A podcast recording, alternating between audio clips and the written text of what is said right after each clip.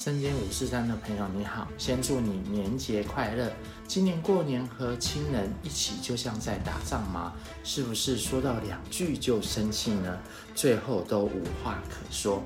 本是从摩西的最后一站和下中间牧师与他儿子，让我们来学习两代如何沟通的方式，让你在新的一年成为一个沟通大师。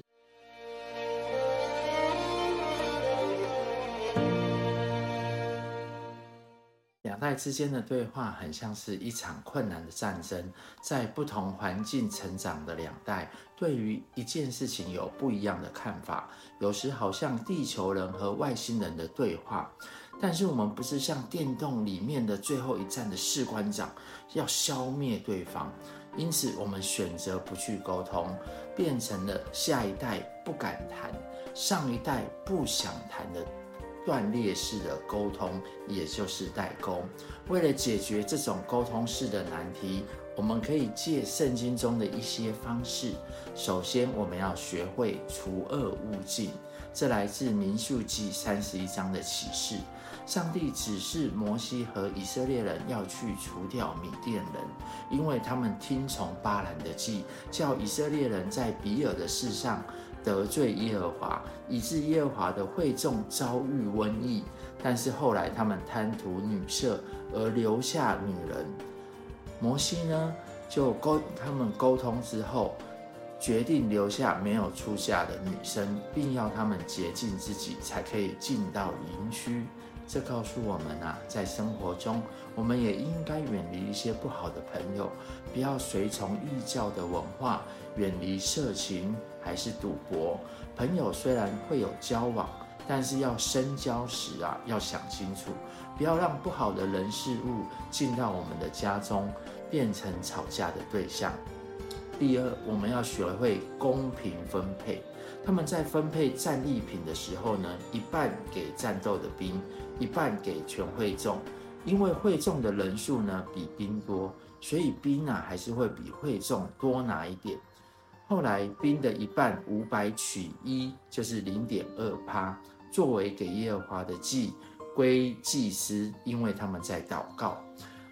百姓的一半呢，五十取一归给利未人，所以摩西以智慧的方式啊，将战利品分成两半，使前线、后方支援跟属灵都有份。这也提醒我们在生活中，不论是家庭还是公司的员工啊，要公平分配任务和奖品，让每一个成员呐、啊、都感受到被肯定，也被重视。团队中的每一个人呢，都是有价值的。最后，我们要学会不要单顾自己。二十三章说到，摩西在处理约旦河东两个半支派想要留在约旦河东的问题时，接着摩西啊回溯四十年前，你们祖先去窥探那地，他们窥探那地回来的时候，使以色列的人的心丧胆。这样，第一代的以色列人除了迦勒跟约书亚之外，都不得进入应许之地。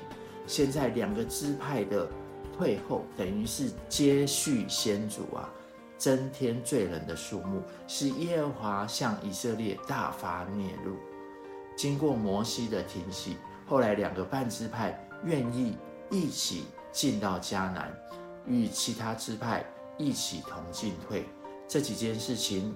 除了让我们看到摩西的智慧，如何与下一代沟通，也提醒他们要走在上帝的心意里面。所以我们在生活中呢，要看全面，不仅关心自己的利益，也要顾大局，也要考虑到整个家庭还是团队的需要。在基督教今日报的一篇文章说到。夏浩林牧师和他爸爸夏中间牧师的相处之道，他说：从小到大，我与父亲就是用没大没小的沟通方式。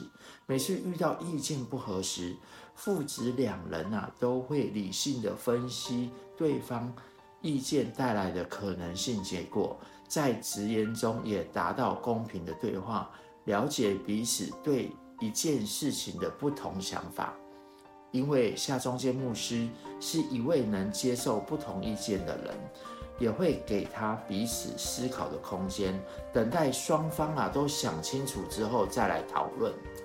夏牧师也提醒啊，下一代的人要学会止住怒气，上一代的人不要强逼别人听自己讲话，而是在两代对话中选择包容跟爱，才能让两代的对话。成为彼此理解，也不会成为代沟跟对立，因为沟通的目的是为了合一，而关键呢不在于对话，而是在于爱与包容。最后，我们在新的一年呢，也领受从天上来的祝福。亲爱的天父爸爸，请你帮助我在新的一年，可以自己除恶务尽，自己学会公平分配，并且不要单顾自己。来与人好好沟通，让我们与人可以彼此尊重、彼此了解、彼此包容，建立一个开放式的沟通环境，让自己成为一个像摩西跟夏牧师一样的沟通大师。谢谢天父听我们的祷告，祷告奉主耶稣基督的名求，阿门。今天的节目就到这里，我们下周见喽！也祝您新年快乐。拜拜。